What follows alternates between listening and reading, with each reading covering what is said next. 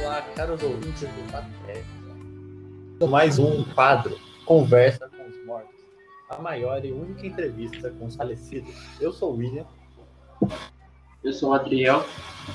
Eu sou o André.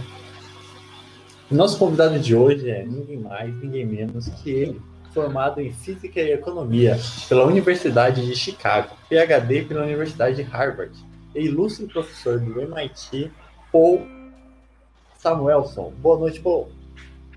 Boa noite, William. Muito obrigado pela apresentação. Boa noite, André. Boa noite, André, Adriel. Boa noite. É, é muito gratificante estar aqui com vocês no podcast para poder continuar nossos trabalhos, né? Mesmo após o nosso descanso. O programa de hoje, então, é o de sempre: um bate-bola, um jogo rápido. Nossos especialistas eles perguntam, nosso convidado responde, sempre utilizando a hashtag do programa. Quem quer começar hoje perguntando? Acho que hoje é a vez do André, hein? Ah, demorou. Se você falou, tá falado, então. Pode perguntar então, André. É, bom, primeiramente, eu gostaria de agradecer pela honra é, de ter você aqui no nosso programa, você ter aceitado o nosso convite. Porque A honra é toda minha.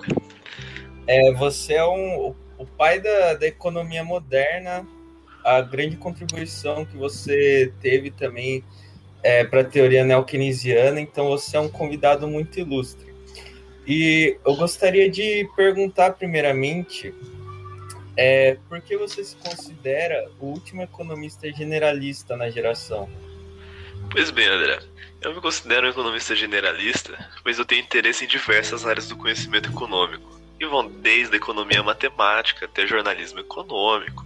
Eu passo por assuntos como bem-estar, programação linear, economia dinâmica, com o meu mote também, mais conhecido como economia, economia keynesiana, as finanças, então internacional. A economia é meu, é meu antro. Não é só um, isso daí tá mais pro paizão, hein? Engloba a economia como um todo.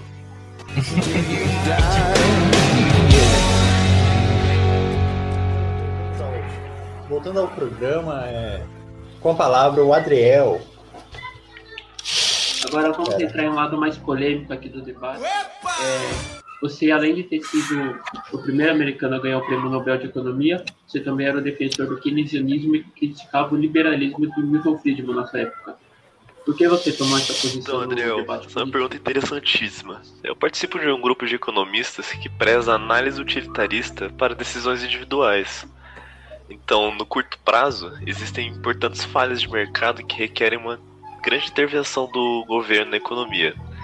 E por esse motivo, somos considerados keynesianos no curto prazo, pois defendemos a intervenção do Estado para o controle de algumas falhas de mercado, e neoclássicos no longo prazo, pois essas falhas já teriam sido resolvidas até então.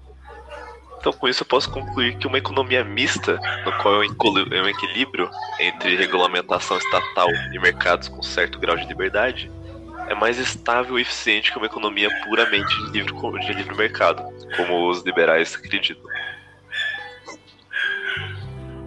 Um ser de conhecimento abissal, senhoras e senhores. Realmente um gigante da economia está conosco esta noite. Mas para você, meu caro ouvinte, viajante de primeira viagem no mundo dos nobres, que ainda não entendeu a importância do nosso convidado, eu vou traçar um panorama geral para você. Paul Samuel, o Nobel de Economia. E o título conquistado pela obra Fundamentos da Análise Econômica, onde ele tentou e conseguiu economia neoclássica com a macroeconomia keynesiana, na tentativa de desenvolver novos caminhos e avançar no pensamento econômico. Correto, Paul? Não poderia ter dito melhor. Agora, complemen- complementando o pensamento, para aqueles fora da área de conhecimento ou mais dardinho mesmo, que ainda não entenderam a grandiosidade desse economista, o trabalho de Samuel foi o desenvolvimento de economia dinâmica e estática, e contribuiu ativamente para elevar o nível analítico e metodológico da ciência econômica. Fora que ele, como cara vindo da física, conseguiu agregar a importância da matemática como forma de linguagem significativa na formação de teorias econômicas além da linguagem convencional já utilizada. É muita informação, muita importância para um homem só. Mas agora eu quero ouvir, se for possível, é claro, sobre a pesquisa do nosso convidado, vindo dele mesmo. Você pode falar um pouco para a gente, Samuelson? Claro, André. A minha pesquisa fala um pouco sobre os agentes econômicos, os quais eles têm comportamento maximizador, ou seja, os, os consumidores maximizam as suas utilidades e os produtores maximizam os lucros, e que é um equilíbrio econômico resultante é estável sob certas circunstâncias. Estabeleci alguns conceitos de estática e dinâmica que se, tornam, se tornaram dominantes em substituição a esses diversos entendimentos que até então na minha época existiam. O equilíbrio estático é obtido de condições que independem do tempo, e o dinâmico é resultado de um conjunto de forças que o fazem ser estacionário. Portanto, a força resultante é nula. É, em teoria de consumo, você ainda foi pioneiro na abordagem de preferência revelada, é, que explicando para os ouvintes que talvez não entendam muito bem as linguagens técnicas, é um método pelo qual é possível comparar a influência de, da diferença política sobre o comportamento do consumidor, né?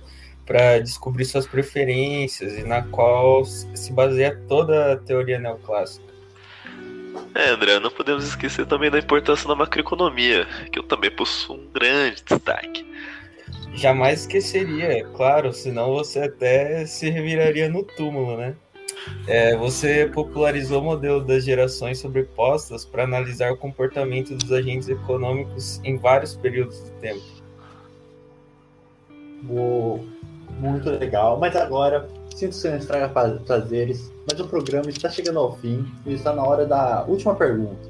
Mas antes disso, você pode nos deixar um pensamento final, uma última frase para iluminar. Claro, William.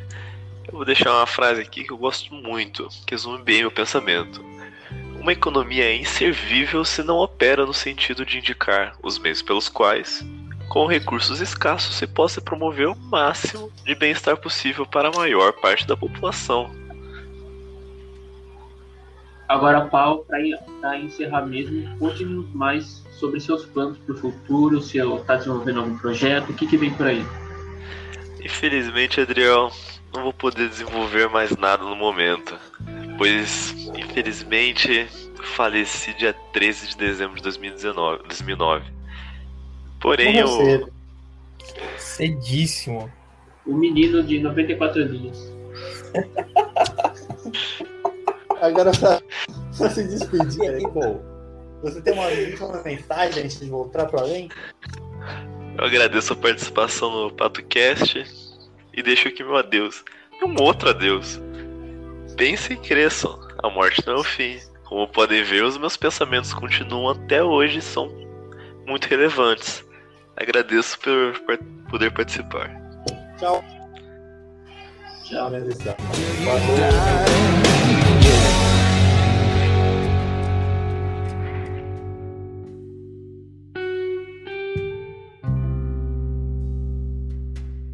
Nossa, hoje foi um programaço, hein? Cara, com certeza, também com um convidado excelente desse. Concordo plenamente. E se você quiser ficar ligado em mais entrevistas com os mortos, nos acompanhe em nossas redes sociais ou aqui na aula de Economia Monetária para mais programas assim. Até semana que vem, onde teremos Hebe Camargo, Gugu Liberato e Chacrinha discutindo a crise de mísseis de Cuba. Até mais. Até, pessoal. Tchau, tchau.